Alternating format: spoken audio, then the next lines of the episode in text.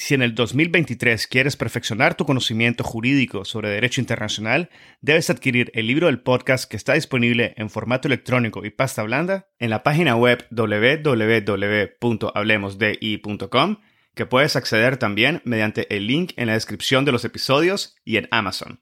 El libro ofrece 16 capítulos que analizan diversos aspectos históricos y contemporáneos del derecho internacional público, el futuro de las Naciones Unidas, el surgimiento del derecho ambiental internacional, así como la justicia y los procesos internacionales, incluyendo aquellos ante la Corte Internacional de Justicia y la Corte Penal Internacional. También incluye cuestiones relativas a los derechos humanos y el derecho internacional humanitario, como la reparación de las víctimas de crímenes internacionales, el derecho de los pueblos indígenas, el derecho del mar y la llamada Blue Economy. Adquiere el libro y disfruta de contenido jurídico de primer nivel y en español. Este es el episodio 23 con el doctor Francesco Tripo.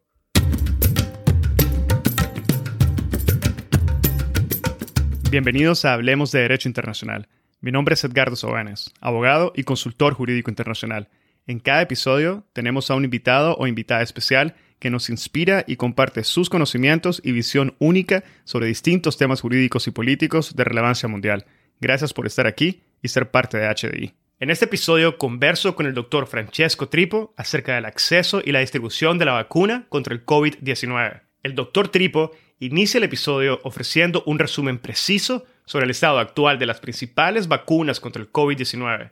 Posteriormente, se refiere al proceso y los métodos de adquisición de las vacunas y las diferencias fundamentales entre estos métodos de adquisición, y nos explica de forma detallada el alcance y régimen de protección del acuerdo sobre los aspectos de los derechos de propiedad intelectual relacionados con el comercio, incluyendo sus flexibilidades y la rigidez del acuerdo para la protección de la salud pública. En una segunda parte del episodio, el doctor Tripo nos habla sobre las libertades individuales, la no obligatoriedad de suministrarse la vacuna, la protección y primacía de los derechos humanos en una situación de emergencia global, y el balance entre los derechos individuales y colectivos. Finaliza el episodio aclarando el estado actual de la codificación internacional del derecho a la salud, el derecho constitucionario internacional, y nos comparte sus reflexiones sobre lo que consideran podrían ser los mayores desafíos de acceso y procesos de vacunación en el 2021. El doctor Francesco Tripo es especialista en Derechos Humanos y Derecho Internacional Público de la Universidad de Palermo, Italia. Es licenciado en Derecho Convención Cum Laude por la Universidad de Palermo, Italia, y máster en Relaciones Internacionales por la Universidad de Trento. Además, tiene un doble doctorado en Derecho Internacional Público por la Universidad de Palermo y en Sostenibilidad y Paz en la Era Postglobal por la Universidad de Valencia, España. Ha realizado estudios superiores en la Pontificia Universidad Católica de Chile, en España y en Estados Unidos. Ha sido colaborador en la Oficina de Asuntos Legales de la Organización de las Naciones Unidas en Nueva York y en la Comisión Económica para América Latina y el Caribe de la ONU con sede en la Ciudad de México. Ha sido investigador en la Corte Interamericana de Derechos Humanos en San José, Costa Rica, y ponente en diferentes conferencias en Italia, España y Costa Rica. Espero que disfruten de este episodio, lo compartan en sus redes sociales y con quienes consideren podrían beneficiarse del contenido. Esta es la forma más fácil de fomentar el proceso de diseminación y difusión de temas de derecho internacional. Sigan al podcast en Spotify, Google Podcast, Apple Podcast, YouTube o cualquier otra plataforma que utilicen. Y recuerden dejar sus comentarios a los episodios y taggear al podcast en sus publicaciones con arroba hablemos de i. También pueden suscribirse al podcast en el link de suscripción que está indicado en la descripción de cada uno de los episodios y así obtener acceso a la sala de conversación de Hablemos de Derecho Internacional, el primer espacio virtual único y consolidado para networking de la comunidad global de hispanoparlantes oyentes del podcast. Obtendrán también acceso anticipado a los episodios, acceso a contenido adicional exclusivo y acceso completo a las gotas de jurisprudencia internacional. Ahora, empecemos.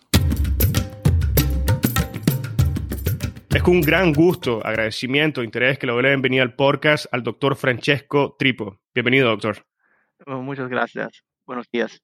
Buenos días. Eh, doctor, esta es la segunda ocasión en el podcast que vamos a abordar el tema de la vacuna del COVID-19. Y claramente esto no es sin ninguna razón.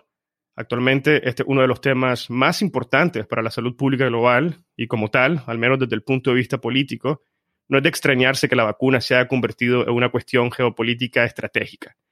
Hemos visto cómo algunos países han adquirido grandes cantidades de vacunas mientras que otros siguen a la espera de poder adquirir vacunas.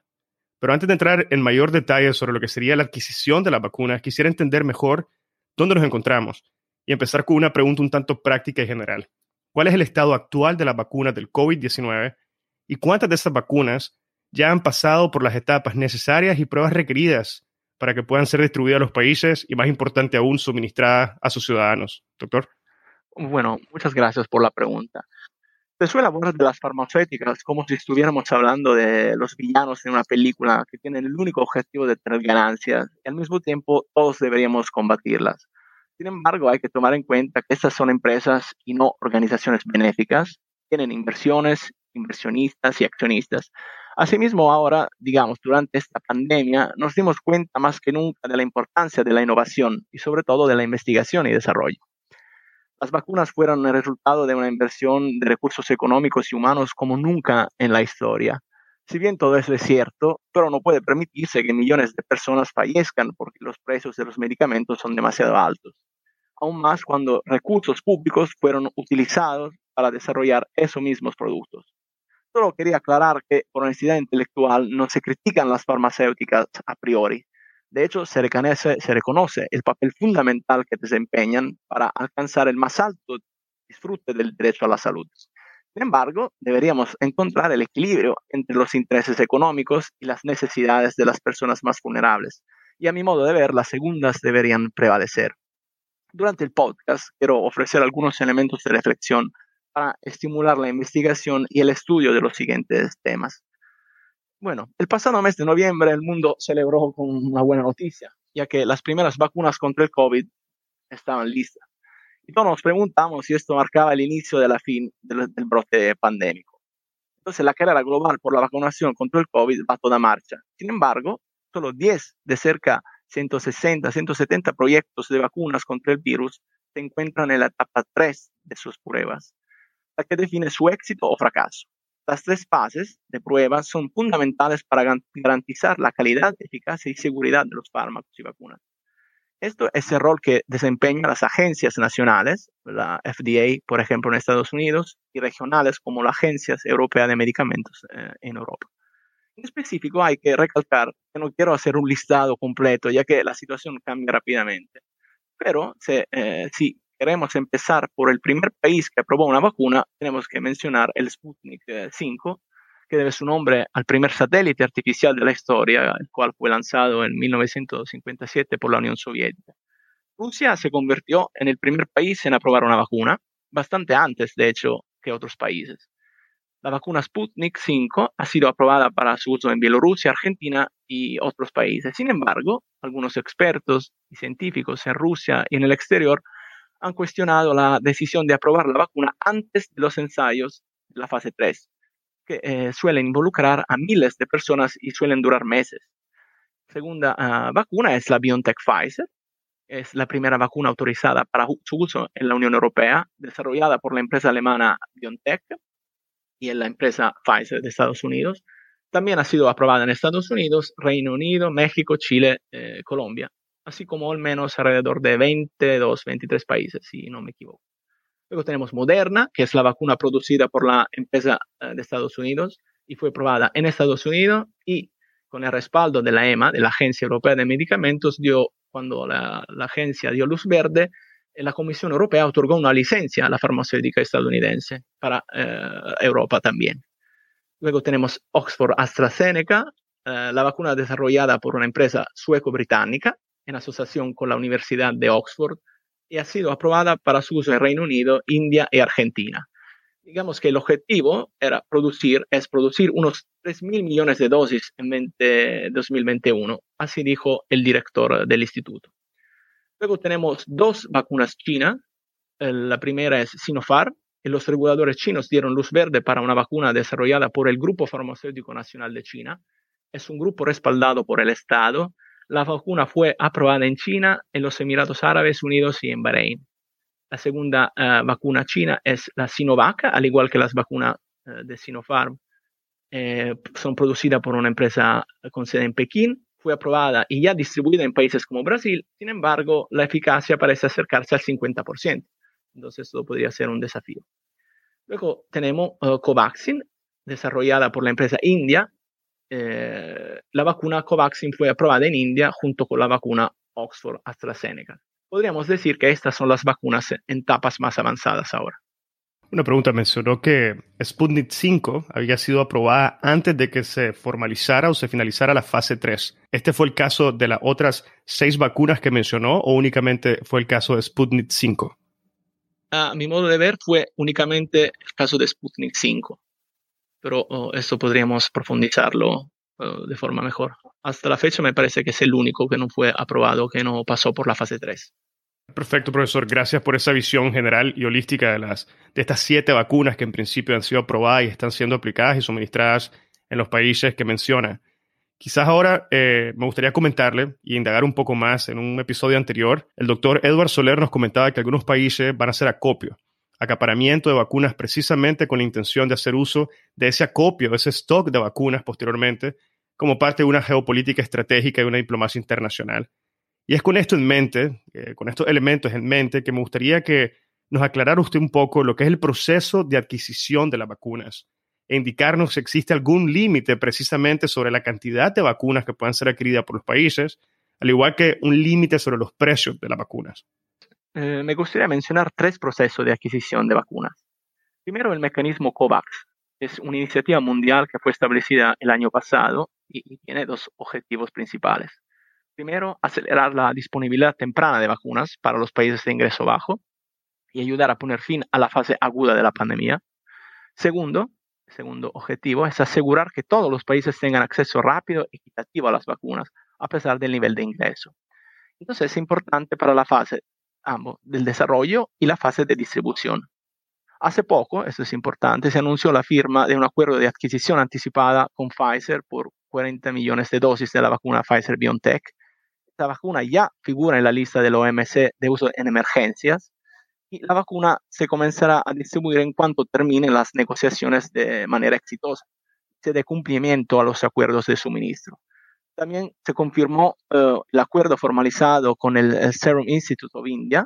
Parece, eh, el, objetivo es ejercer, ejercer una opción para recibir las primeras 100 millones de dosis de la vacuna de AstraZeneca y de la Universidad de Oxford fabricada por esa empresa. Luego hay los acuerdos de compra anticipada. Ese mecanismo en particular interesa a la Unión Europea, ya que se centralizó el proceso de negociación y compra en las manos de la Comisión Europea. El objetivo fue llegar a compromisos anticipados de mercado con cada productor de vacunas en nombre de los Estados miembros. La Comisión se comprometió a comprar un número determinado de dosis de vacunas en un periodo determinado y a un precio determinado, a cambio, esa es la parte importante e interesante, es que la Comisión financió una parte de los costes iniciales afrontados por los productores de vacunas. Entonces, la Comisión asumió una parte de los riesgos de inversión para acelerar e incrementar la fabricación a cambio de un derecho de preferencia a la hora de la distribución. Por último, me gustaría mencionar los contratos con las empresas farmacéuticas, aunque estos contratos son contratos típicos de compra-venta de, de, derecho de derecho civil. En términos jurídicos, no hay límites de precio ni de cantidad. Todo depende de las habilidades negociadoras de los representantes de los gobiernos. Bueno, podríamos decir que el principio de buena fe y de solidaridad podrían dibujar una línea de demarcación para la política de precio o la responsabilidad social corporativa. Eh, si bien no se refiere a obligaciones jurídicas vinculantes para las empresas farmacéuticas, establecen reglas de conducta que deberían guiar las farmacéuticas para un sistema más atento a los derechos humanos. Al respecto, invito a leer el trabajo del relator especial de la ONU, profesor Paul Hunt, sobre el derecho a la salud física y mental, titulado Human Rights Guidelines for Pharmaceutical Companies in Relation to, the access, to Access to Medicines, de 2008. Bueno, muchas gracias por esa por esa afirmación y aclaración sobre la, no existencia de un límite sobre el precio y algunos de los principios que menciona que deberían de, guiar un poco el proceso. Profesor, dentro de lo que menciona, dentro de los mecanismos que menciona, mencionó dos em, que constituyen lo que es el proceso de negociación y adquisición de las vacunas. Por una parte está el acuerdo de compra anticipada que menciona y por otro también mencionó lo que era la firma de los contratos con una empresa farmacéutica. En términos jurídicos, ¿cuáles son las diferencias fundamentales entre estos dos procesos, entre estos dos métodos de adquisición? ¿Y cuáles considera usted que se han visto más favorecidos en tanto se refiere a la vacuna del COVID-19? Pues hemos visto que la Comisión prevé un enfoque centralizado de la Unión Europea para garantizar el suministro y prestar apoyo al desarrollo de las vacunas. Desarrollo de una vacuna segura y eficaz es un proceso complejo que implica un riesgo de fracaso muy elevado. Como vimos, menos del 10% de los proyectos llegaron a la fase 3. Entonces, desde la perspectiva del derecho internacional, si bien es cierto que los estados participan y concluyen acuerdos, esos son contratos relevantes para el derecho civil no pueden definirse, no pueden definirse tratados a la luz tanto del derecho consuetudinario como por el Convenio de Viena sobre el derecho de los tratados. Por lo tanto, no se aplica el derecho de los tratados, sino el derecho a lo que se refiere en el acuerdo y el derecho nacional pertinente. Desafortunadamente, los detalles del acuerdo, por ejemplo, de la Comisión Europea, no están públicos, así que el análisis tiene que, que esperar. La diferencia podría encontrarse en la naturaleza ex ante y ex post las obligaciones contraídas, como sugiere el mismo nombre del acuerdo. El primero, de compra anticipada, se concluye para financiar las vacunas y tener derechos de prioridad. El segundo es un contrato tradicional de compra-venta entre un sujeto público y uno privado. Y ahora quisiera hablar eh, sobre un tema relacionado que se refiere a la falsificación y la piratería, que obviamente es un tema que entra dentro de lo que es la propiedad intelectual y que no son ajenos a los medicamentos, incluyendo la vacuna que nos estamos refiriendo, la vacuna para el COVID-19. Y en este sentido quisiera que nos clarificara, eh, de ser posible, el alcance y el régimen de protección del acuerdo sobre los aspectos de los derechos de propiedad intelectual relacionados con el comercio, incluyendo quizás algunas de sus flexibilidades o la rigidez del acuerdo para lo que sería la protección de la salud pública y la vacuna de la cual nos estamos, sobre la cual estamos conversando esta mañana. Sí, bueno, eh, lo que me, gustaría eh, profundizar en esa pregunta es la relación entre las flexibilidades establecidas por el, acuerdo ATKIC, es el acuerdo sobre la propiedad intelectual, y los derechos humanos, y en el específico el, derecho a la salud. A ver, la propiedad intelectual sirve a su titular para apropiarse de rentas monopólicas por la explotación exclusiva de un producto, lo que teóricamente es un incentivo económico a la investigación e innovación. Sin embargo, existe la preocupación de que la propiedad intelectual funcione más como un incentivo para la protección de las rentas que como incentivo a la innovación, lo que sería un efecto contrario a lo planteado. El derecho al acceso a los medicamentos es un componente del derecho a la salud y tiene por objeto permitir el acceso universal a la atención médica independientemente de los recursos económicos. Pues el aumento del costo de los medicamentos, y cuando hablo de medicamentos quiero hablar mutatis mutandis de las vacunas, dio lugar a amplios debates sobre la relación de las obligaciones de los estados en materia de derechos humanos con sus compromisos económicos internacionales, en particular en el ámbito del comercio y de la propiedad intelectual en los países en vías de desarrollo. El tratado de referencia en materia de protección de los productos de ingenio es el acuerdo sobre los aspectos de los derechos de propiedad intelectual relacionados con el comercio, el APKI, cuyo objeto es crear normas mínimas, entonces estándares mínimos para la protección de los derechos de propiedad intelectual. Sin embargo, tras la adopción de este acuerdo y de otros comerciales, otros acuerdos comerciales, como por ejemplo el CAFTA, eh, para la región centroamericana, la protección de la propiedad intelectual de los medicamentos se ha extendido, lo que tiene un efecto en los derechos relacionados con la salud. Entonces, la protección de las patentes puede obstruir el acceso a los fármacos de dos maneras clave.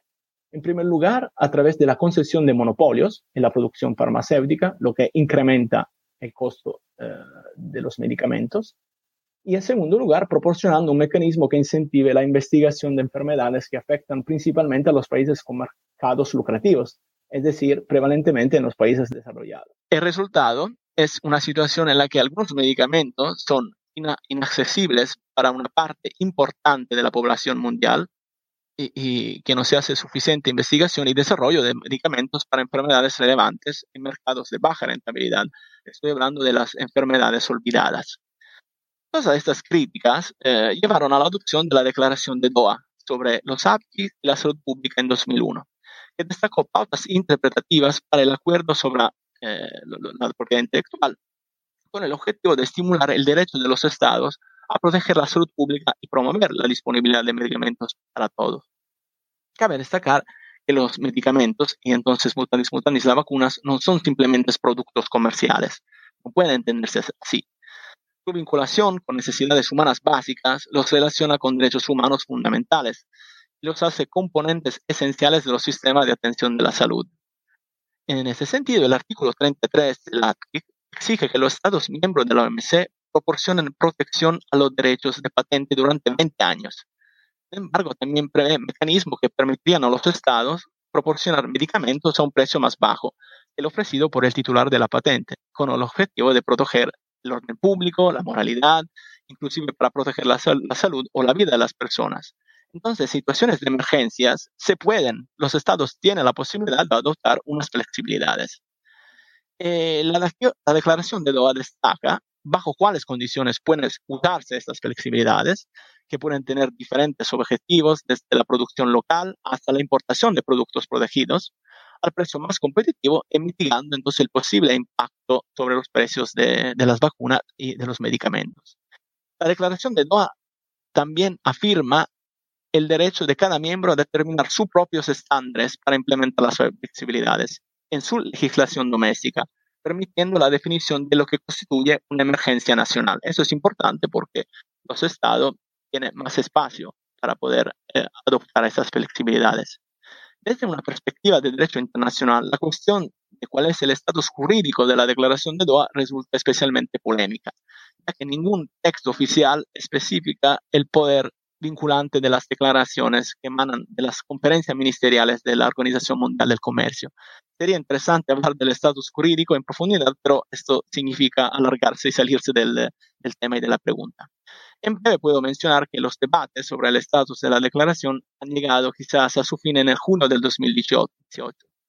En ese momento, el órgano de solución de controversias de la OMC, establecido para abordar una disputa relativa a la legislación australiana sobre el empaquetado de los productos de tabaco, llegó a la conclusión de que la declaración de Doha debe considerarse un acuerdo sobre la interpretación de los y Esto es un punto fundamental, porque no es una simple declaración, sino es un acuerdo sobre la interpretación de otro acuerdo. Podría clasificarse como un acuerdo ulterior entre las partes, entonces relativo a la interpretación de un acuerdo o a la aplicación práctica de sus disposiciones. De hecho, a la luz del artículo 31 del párrafo 3 del Convenio de Viena sobre los derechos de tratados, que establece los criterios principales para la interpretación, eh, eh, eh, según el mencionado órgano, la declaración es en un sentido temporal, fue adoptada con posterioridad al acti, y los términos y el contenido de la declaración expresa expresa entonces un acuerdo entre los miembros sobre la interpretación o la aplicación. Eh, todo esto es muy interesante, se podría hablar mucho más, pero ahora me gustaría mencionar las flexibilidades. Entonces, cosa, lo que eh, los estados, me gustaría mencionar la, la flexibilidad que los estados pueden adoptar para respetar y proteger el derecho a la salud. Eh, empezamos por las licencias obligatorias, que son las flexibilidad, la flexibilidad más común. Es el derecho otorgado por una autoridad gubernamental hacer uso de una patente durante su periodo de vigencia sin el consentimiento del titular, eso es muy importante, por ejemplo, por, para la producción, el suministro de medicamentos genéricos. A veces es interesante, cabe destacar que a veces solo la amenaza de usar las flexibilidades puede ser una estrategia exitosa. El caso de Brasil en 1999 es muy interesante porque Brasil no concedió licencias obligatorias, pero con la amenaza de hacerlo, pudo negociar profundos recortes de precios con los fabricantes de medicamentos y, en consecuencia, proporcionar el tratamiento antirretroviral a quienes lo necesitaban. la licencia obligatoria puede prescribir que el mismo sector público fabrique el producto o que un tercero sea autorizado para producir y vender el medicamento. Por supuesto, hay que pagar una regalía para la empresa originadora. Luego tenemos las importaciones paralelas, que permiten importar un producto patentado que tiene un precio más bajo en el país exportador sin el conocimiento del titular de la patente. Ya que se reconoce la diversidad de costos de las medicinas entre países, importar fármacos de terceros países a, a precios más bajos representa una ventaja económica para el consumidor final. Asimismo, cuando el país considerado, esta es la parte más importante en relación con, con las vacunas, cuando el país no tiene las herramientas necesarias para la producción a nivel local, es el caso de muchos países en desarrollo, las importaciones permiten aumentar la competencia en mercado que se encuentra con una oferta controlada o muy, muy, muy limitada. Otras flexibilidades, aparte de estas dos, eh, eh, que acabo de mencionar es la adopción de precios diferenciales y la así llamada excepción Boller. Los primeros, entonces, garantizan la posibilidad de adoptar precios diferenciales, garantizan que los precios en los países en desarrollo sean los más bajos posible, al tiempo que en los países desarrollados se mantienen precios elevados, de manera que no se ponen en peligro los incentivos para la investigación y el desarrollo. Sin embargo, esta eh, es una libre elección de la empresa y no es una flexibilidad stricto sensu. La excepción Boller es otra flexibilidad importante que aborda a los datos de, prueba y permite usar las pruebas necesarias para la aprobación de la, de la comercialización del fármaco por parte de la autoridad nacional competente antes de la caducidad del periodo de vigencia de la patente. De esta manera, los fabricantes de genéricos pueden utilizar los datos de prueba de las empresas originadoras y preparar fármacos genéricos antes de la expiración de la patente y por lo tanto prepararse para su venta justo en el momento en que venza la patente. En conclusión, el problema de estas flexibilidades es más político que jurídico. Los estados tienen las herramientas para proteger los derechos humanos, pero los países tienen presiones por parte de los países con recursos más altos. Y, por ejemplo, represalias económicas o, o, también los largos y costosos procedimientos judiciales ante las jurisdicciones nacionales internacionales impiden que esas herramientas se puedan utilizar. Sin embargo, ah, como hemos visto, a veces la sola amenaza es suficiente para lograr el objetivo. Sobre lo que menciona ahora, quizás me gustaría pasar a otro aspecto que es muy importante en el proceso de vacunación y la inmunización colectiva y que refirió de alguna manera en su respuesta y son las libertades individuales, derechos humanos. Sobre esto, la OMC ha dicho que la vacuna no debe ser obligatoria y que en parte eh, la gran importancia está en asegurarse de que las personas tengan la información correcta sobre su efectividad y sobre la seguridad para que ellos puedan tomar la decisión en título personal si aplicarse o no la vacuna. Lo que nos lleva a la pregunta clásica sobre la balanza, sobre el balance entre los derechos humanos y los derechos colectivos. Como abogado especialista, doctor, ¿cuáles son sus reflexiones y análisis sobre la protección y la primacía de los derechos humanos en una situación de emergencia global como la cual nos encontramos actualmente? Y cuáles son sus reflexiones sobre la no obligatoriedad de vacunarse y el balance entre los derechos individuales y los derechos colectivos. Bueno, me gustaría empezar mencionando brevemente la diferencia conceptual entre conflictos entre derechos fundamentales y conflictos entre tratados, por ejemplo, comerciales y de derechos humanos. Los primeros suelen referirse a conflictos entre derechos protegidos por las constituciones, eh, sería, por ejemplo, la libertad de circulación o de asociación con las medidas de confinamiento adoptadas por los gobiernos durante la pandemia. Por lo contrario, el conflicto entre tratados sería lo que se refiere al ATKIC y a los tratados que prevén el derecho a la salud o otros tratados comerciales y la protección del medio ambiente. Bueno, el problema de la posible tensión entre derechos fundamentales en tema de vacunación obligatoria ha sido objeto de amplia discusión ya antes de la pandemia. Me gustaría compartir con ustedes un caso interesante que ocurrió en Italia hace unos años y que fue resolvido, entre comillas, por el Tribunal Constitucional. El asunto tiene que ver con las vacunas obligatorias para los niños y el derecho de los padres de elegir si vacunarlos. Como saben, la propagación de fake news acerca del nexo de causalidad que incurriría entre la vacunación en menores y el desarrollo del autismo, entre otros, a la que siguió una serie de noticias eh, que fueron fruto únicamente de la fantasía de los creadores sobre curaciones milagrosas, inmunidades autoproducidas, ha, ha, provocado entre 2012 y 2016 una bajada importante del número de niños vacunados con los consecuentes riesgos para la salud colectiva, que fue acentuada además por la creación de movimiento antivacuna o Novax. Eh, cabe destacar que la inmunidad colectiva protege a las personas que, pueden recibir, que no pueden recibir la uh, vacuna debido a su edad o su estado de salud. Entonces es fundamental lograr esa inmunidad colectiva. Y cuando se habla de balance entre derechos fundamentales, puede entenderse como una técnica para resolver intereses o derechos en conflicto. La ponderación no se resuelve, sin embargo, en la actividad de cualquier juez asume importancia, especialmente en los conflictos que tienen por objeto derechos, principios o bienes de rango constitucional, encomendados al juicio de los órganos de, llamada, de la llamada justicia constitucional.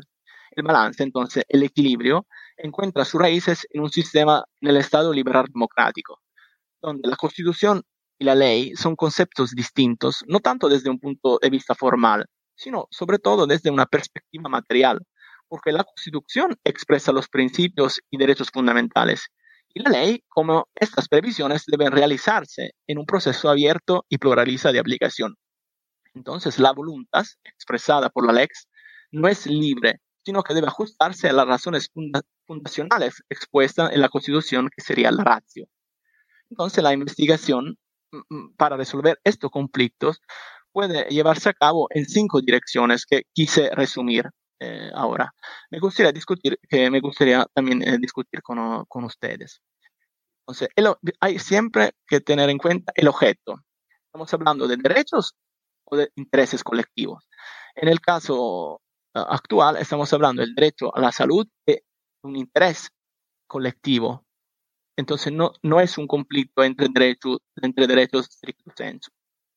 Ahora nos enfrentamos a un conflicto entre el derecho fundamental, el interés colectivo a la salud pública. Luego tenemos el presupuesto, los límites entre las disposiciones constitucionales, los principios supremos y el contenido esencial de los derechos. Normalmente, en efecto, el juez constitucional resuelve los conflictos según los criterios de ponderación directamente establecidos por las disposiciones constitucionales. Podrían mencionarse, por ejemplo, los límites establecidos por los tratados internacionales interesante subrayar las técnicas que los jueces pueden usar. Es el test de necesidad, suficiencia y proporcionalidad. El balance realizado debe responder en primer lugar a un criterio de necesidad, en el sentido de que la elección de limitar o postergar otro derecho o interés es necesario. El interés debe estar justificado por la necesidad de hacer efectivo otro derecho o interés de igual categoría. En segundo lugar, la elección debe valorarse a la luz de un criterio de suficiencia, es decir, debe demostrarse que al favorecer un interés o un derecho, se protege suficientemente la garantía del otro interés o derecho. Por último, los límites deben ser proporcionados, es decir, no excesivos en relación con la magnitud del sacrificio constitucionalmente admisible. El resultado de la ponderación eh, en la norma de conflicto que al final es una determinación de un orden de precedencia. Siempre los jueces eh, aplican un orden de precedencia. Esto es el marco teórico. Ahora me gustaría hablar de un caso de estudio práctico, que como le comentaba, hace unos años fue aprobada una ley que establecía la obligatoriedad de vacunarse para los niños y preveía una sanción pecuniaria y la prohibición de ir a la escuela por los niños no vacunados. Al parecer, el legislador no logró un equilibrio entre la protección de la salud colectiva e individual y la autodeterminación personal de los padres en materia sanitaria, garantizada por diversas normas constitucionales e internacionales. Según los, los demandantes ante el Tribunal Constitucional, las disposiciones impugnadas eran inadecuadas o excesivas en relación con el objetivo de protección de salud pública. Además, decían el hecho de no haber realizado una evaluación previa y precisa de la situación epidemiológica había supuesto una infracción del principio, del principio de precaución. Ahora ya vemos que la situación actual es muy diferente, ya que los datos epidemiológicos demuestran que la situación es una pandemia, entonces la, situación de emergencia es mucho más eh, importante. A ver, sin profundizar más, el Tribunal Constitucional falló en favor de la obligatoriedad de las vacunaciones para los niños tribunal afirmó que en materia de vacunaciones, la Constitución postula la necesaria, ponderación del derecho a la salud de las personas con el derecho coexistente y recíproco de los demás y con el interés de la colectividad, así como en el caso de la vacunación obligatoria con el interés del menor. La ponderación de estos principios, según el tribunal, deja margen de maniobra, esta es la parte importante, al legislador para elegir los medios que garantice una prevención eficaz de las enfermedades infecciosas. Entonces, es un poder discrecional que debe ejercerse a la luz de las diversas condiciones sanitarias que están constatadas por las autoridades competentes en constante evolución. En conclusión, diría que es una decisión política. El ejemplo de Italia nos da la idea de de que, tal y como afirma eh, el profesor Luigi Ferraioli, a menudo los conflictos entre tratados, eh, entre, perdón, entre derechos fundamentales no son ontológicos, sino que son fruto de una negligencia de la política, ya que implementando medidas educativas y comunicativas ex ante, se habría podido evitar tener que llegar a la necesidad de introducir medidas coercitivas capaces de crear conflictos entre derechos fundamentales. Para todos los países, considero que debería evitarse introducir medidas coercitivas, pero potenciar el sistema educativo y comunicativo de la, de la ciencia y implementar un control de la propagación de la fake news. Las personas deben tener toda la información correcta sobre su, la efectividad y seguridad de, la, de, de las vacunas. Por otro lado, muy brevemente, la relación entre tratados es otro tema. Solo quiero mencionar que hay unas teorías eh, que fundan, ya que las varias características eh, peculiares de los tratados de derechos humanos llevan a la conclusión de que no pueden considerarse como tratados estándar, que imponen obligaciones meramente sinalagmáticas entre los estados. La naturaleza particular eh, de este tipo de acuerdos debería significar su primacía en caso de colisión con otros tratados. Y, y, esto es el resultado de la lectura conjunta de los artículos 55 y 56 de la Carta de la ONU, que ordena que los estados actúen para la consecución de niveles de vida más elevados, de progreso en el sector económico, social y sanitario, y de respeto universal de los derechos humanos. Y cabe destacar que la Carta constituye uno de los ejemplos más significativos en relación la, con las cláusulas de primacía.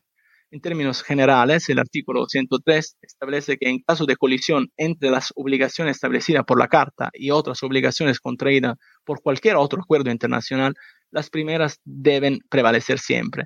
Este ejemplo es uno de los pocos casos en los que el sistema internacional supera su carácter horizontal y establece una clara jerarquía entre normas. Se podría incluso hablar de eh, derechos humanos como Jus Cogens, eh, pero eh, el derecho internacional actual no prevé un opino juris cogentis en relación con el derecho a la salud. Bueno, muchas gracias por esas valoraciones jurídicas generales y creo que aclaran mucho un aspecto fundamental que ha estado en discusión referente a los derechos humanos, los derechos fundamentales, colectivos e individuales.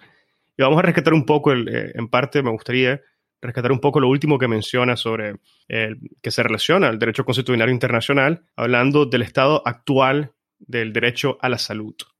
No sé si es posible que nos mencione sobre el estado actual de la codificación del derecho internacional a la salud propiamente y su reconocimiento como parte del derecho constitucional internacional. Pues a la luz de la evolución del papel del Estado en la entrega y garantía del derecho a la salud, es posible identificar tres fases con diferentes calificaciones legales. A principio del siglo XX, la salud se consideraba una cuestión de orden público interno e internacional. El objetivo era luchar contra la propagación de enfermedades y pandemias entre la población. La acción del Estado no se dirigía tanto a curar a los enfermos, sino a evitar que la población se enfermara.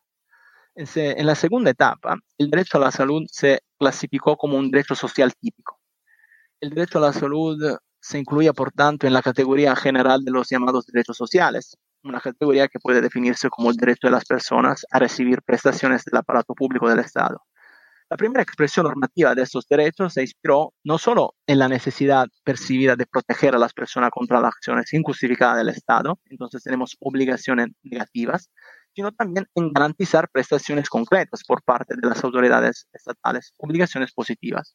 Hoy en día, la salud ha adquirido un estatus aún más complejo que prevé una participación activa y determinante del Estado, un verdadero derecho subjetivo del ciudadano y constituye una pieza central de los estados de derechos modernos. Las normas relacionadas con la salud prevén no solo la garantía de una obligación negativa y positiva por parte del Estado, sino también la previsión de derechos legítimos y directamente exigibles ante un tribunal. De esta forma, cualquier persona que padezca una violación del derecho, de su derecho puede formalizar una demanda ante el tribunal competente. Si hablamos de eh, codificación del derecho a la salud, en primer lugar cabe destacar que el derecho es una construcción so social y usando las palabras del profesor Martí Koskeniemi, el derecho internacional es una práctica argumentativa. El derecho internacional se fabrica, no es. Entonces las fuentes son los medios para producir normas. Por lo contrario, solo para mencionar, eh, para el naturalismo, las fuentes solo reconocen, hay una función declarativa del derecho. Entonces, el derecho a la salud no es la simple ausencia de enfermedad, abarca muchas cosas más. Los documentos de referencia son el preámbulo de la Constitución de la OMS, el artículo 25 de la Declaración Universal de los Derechos Humanos, el artículo 12 del Pacto Internacional del Derecho Económico y Social. Es para ese pacto, para ese artículo, el derecho a la salud es el derecho de toda persona al disfrute del más alto nivel posible de salud física y mental. Luego tenemos el artículo, el artículo 10 del Protocolo de San Salvador, que es la única referencia precisa y directa al derecho a la salud dentro del sistema interamericano. Para entender entonces el alcance jurídico de ese derecho, hay que tomar en cuenta la observación general 14 del Comité eh, sobre los Derechos Económicos Sociales de las Naciones Unidas, eh, Sociales y Culturales acerca del derecho a la salud, y la número 13, perdón, la número 3, que concierne la índole de las obligaciones del pacto. Por lo tanto, los estados asumen obligaciones, tres tipos de obligaciones. Obligación de respetar, proteger y realizar los derechos humanos. La obligación de respetar significa que los estados deben abstenerse en interferir directamente en el disfrute del derecho a la salud. La obligación de proteger exige que los estados impidan los abusos del derecho a la salud por terceros contra individuos y grupos y la obligación de realizarlo significa que los estados deben adoptar medidas positivas para facilitar el disfrute del derecho a la salud, como por ejemplo adoptar medidas legislativas, presupuestarias y promocionales. Además, el derecho a la salud contiene una serie de elementos esenciales. Eh, primero, la disponibilidad. Los bienes, servicios y programas de salud deben estar disponibles en suficiente cantidad. En este caso, por ejemplo, podemos incluir las vacunas. Segundo, la accesibilidad que está compuesta por la no discriminación, la accesibilidad física, la accesibilidad económica, entonces eso se refiere al, precio, y la, a la información, la importancia de, la información, de otorgar por el Estado la información sobre la vacuna. Aceptabilidad. Los servicios deben ser respetuosos de la ética médica y dirigidos a la mejora de la salud de los pacientes. Y el último elemento de la salud es la calidad. Los servicios sanitarios sean médicamente apropiados. Por ejemplo, el personal médico capacitado. Quiero concluir este apartado hablando un poco sobre las obligaciones de realización progresiva, que el derecho a la salud es un derecho social y entonces es un derecho que depende de los recursos disponibles. En ese sentido, el artículo 2 del PIDESC compromete a los estados a tomar medidas hasta el máximo de los recursos disponibles para lograr progresivamente la plena efectividad de los derechos reconocidos. Esto, sin embargo, no significa que los estados pueden diferir indefinidamente los esfuerzos para la completa realización. Y, de hecho, hay dos obligaciones inmediatas, dos obligaciones específicas inmediatas, a pesar del carácter progresivo de los derechos eh, sociales y culturales. Las dos obligaciones específicas son no, la de no discriminación y la de adoptar medidas principalmente legislativa y presupuestaria. Entonces, a la obligación de progresividad corresponde una prohibición de adoptar medidas regresivas. A la luz de la naturaleza muy ambigua de esos términos, invito a profundizar esos temas estudiando el fallo Culpivaral contra Guatemala de la Corte Interamericana de Derechos Humanos. Ese fallo es importante porque por primera vez en su más de 40 años como Tribunal Internacional, la violación de la obligación de realización progresiva, que está establecida en el artículo 26 de la Convención Americana, eh, entonces se centra en la falta de tratamiento de 49 personas que viven con el VIH-Sida.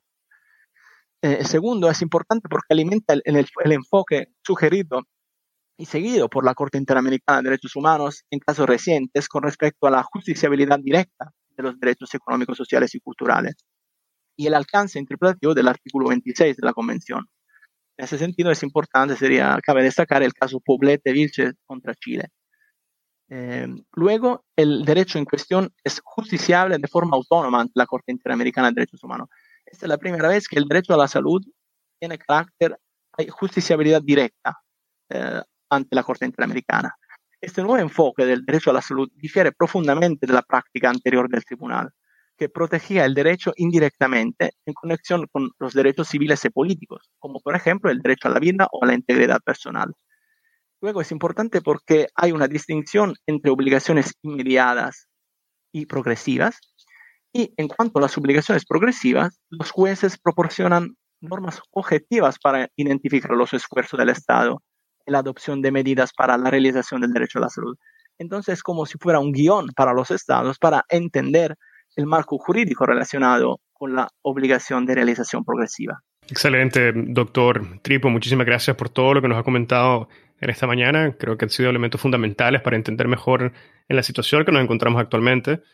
eh, por lo cual agradezco muchísimo. Y para ir finalizando quizás el episodio, me gustaría que nos compartiera eh, sus reflexiones y sus pensamientos sobre lo que ya consideraría que serán los mayores desafíos de acceso y procesos de vacunación en el 2021, debajo de todos los elementos que hemos conversado en esta mañana, y si considera también que esto va a variar en dependencia de la región. A ver, en mi opinión, los desafíos más grandes están relacionados con la desigualdad entre los países y con la escasez de las vacunas y por lo tanto con la distribución, ya que millones de personas no podrán vacunarse hasta el próximo año, el 2022. No cabe duda que estamos hablando de un negocio enorme, hay muchísimo dinero en juego. La Organización Mundial de la Salud ya advirtió que nos estamos acercando a un fracaso. Estas fueron, fueron las palabras del director general un fracaso moral y catastrófico, y que la desigual carrera por lograr vacunas no hará más que alargar la pandemia. Hemos visto que algunos países avanzan a paso rápido en sus campañas de vacunación contra el virus, sin embargo, otras naciones se están quedando atrás. Pero mientras los países más ricos pronto empezaron a vacunar a millones de personas, en las naciones más pobres solo un número muy reducido de personas fueron vacunadas hasta la fecha. Unos ejemplos pueden ser útiles el Reino Unido ya vacunó el 10% de su población, entonces alrededor de 7 millones ya recibieron la vacuna. Israel ahora tiene el 30% de su población vacunada. Y el ejemplo de Canadá es muy interesante en ese sentido, ya que, como declaró su primer ministro, el país ya contrató 80 millones de dosis. Eso significa que los canadienses podrían vacunarse cinco veces. Sin embargo, la situación en el resto del mundo es tremendamente desigual y eso se debe a que la mayoría de las vacunas fueron ya adquiridas por los países con más recursos. Como, hemos visto, la alianza COVAX es la, COVAX es la herramienta principal para los países de ingreso bajo de lograr vacunas. El objetivo de 2.000 millones de dosis gratuitas y de empezar a distribuir el próximo, el próximo mes parece difícil de lograr. El desafío es que no quedan, no quedan vacunas que COVAX eh, pueda comprar. Y países como Bolivia, Nicaragua y Honduras, por ejemplo, confían en esa herramienta. Y otros países latinos firmaron acuerdos bilaterales directamente con las casas farmacéuticas. Cuba es interesante porque Cuba quiere desarrollar y producir su propia vacuna. Hoy en día solo siete países, eh, entre eh, México, Costa Rica, Chile y Brasil, han empezado las campañas de vacunación en, eh, en la región de América Latina. en cambio, la Unión Africana ya contrató 270 millones para mil millones de personas. El problema es que cuando van a llegar, porque algo es, claro, contratarlas no es lo mismo que recibirla. Entonces, en mi opinión, la manera más justa sería otorgar la licencia voluntarias para decir a los fabricantes de medicamentos genéricos cómo producirla. otra medida interesante podría ser el, el patent pool que el presidente de Costa Rica propuso el año pasado para compartir la información relacionada con la producción de la vacuna en cambio de, una regalía. Sin embargo, hasta la fecha, las empresas farmacéuticas han sido reticentes y, dicen que están entregando vacunas a precios reducidos para los países en desarrollo. En conclusión, a mi modo de ver, sin inmunidad colectiva, el fin de la pandemia queda lejos. Pero nuevamente, muchas gracias, doctor Tripo. Creo que nos ha dado mucho que pensar tanto desde un punto de vista jurídico como, desde un punto de vista práctico y geopolítico. Muchísimas gracias por sus consideraciones. También quisiera invitar a los que están escuchando el episodio a que accedan a un libro que publicado con, por el doctor Francesco Tripo en compañía con el doctor Jorge Martínez Piva de la CEPAL, que se llama Innovación y Propiedad Intelectual, el caso de las patentes y el acceso a medicamentos, que estamos dejando un link debajo de la descripción del episodio para que puedan accederlo y puedan obtener mayor información sobre algunos de los puntos que hemos conversado en este episodio. Muchas gracias, doctor Francesco Tripo, nuevamente por su participación. No sé si tuviera algún comentario final antes de que demos por finalizado este episodio. Solo quería agradecer y espero que eh, los temas abordados puedan fomentar la investigación el estudio de diferentes temas relacionados con derecho internacional. Muchas gracias. No, sin duda que sí, y muchísimas gracias a usted por su tiempo y por haber compartido sus consideraciones jurídicas de gran valor para poder entender este tema tan importante y complejo desde el punto de vista jurídico y político y práctico, de importancia fundamental para la humanidad. Así que muchísimas gracias nuevamente por su tiempo y con esto hemos por finalizado el episodio de hoy y esto fue una conversación con el doctor Francesco Tripu. Si encontraste este episodio interesante, te invitamos a que lo compartas y nos sigas en Spotify, Apple Podcast, Google Podcast o cualquier otra plataforma que utilices para escuchar tu podcast Hablemos de Derecho Internacional, haciendo clic al botón de seguir o al botón de suscripción. Hasta la próxima.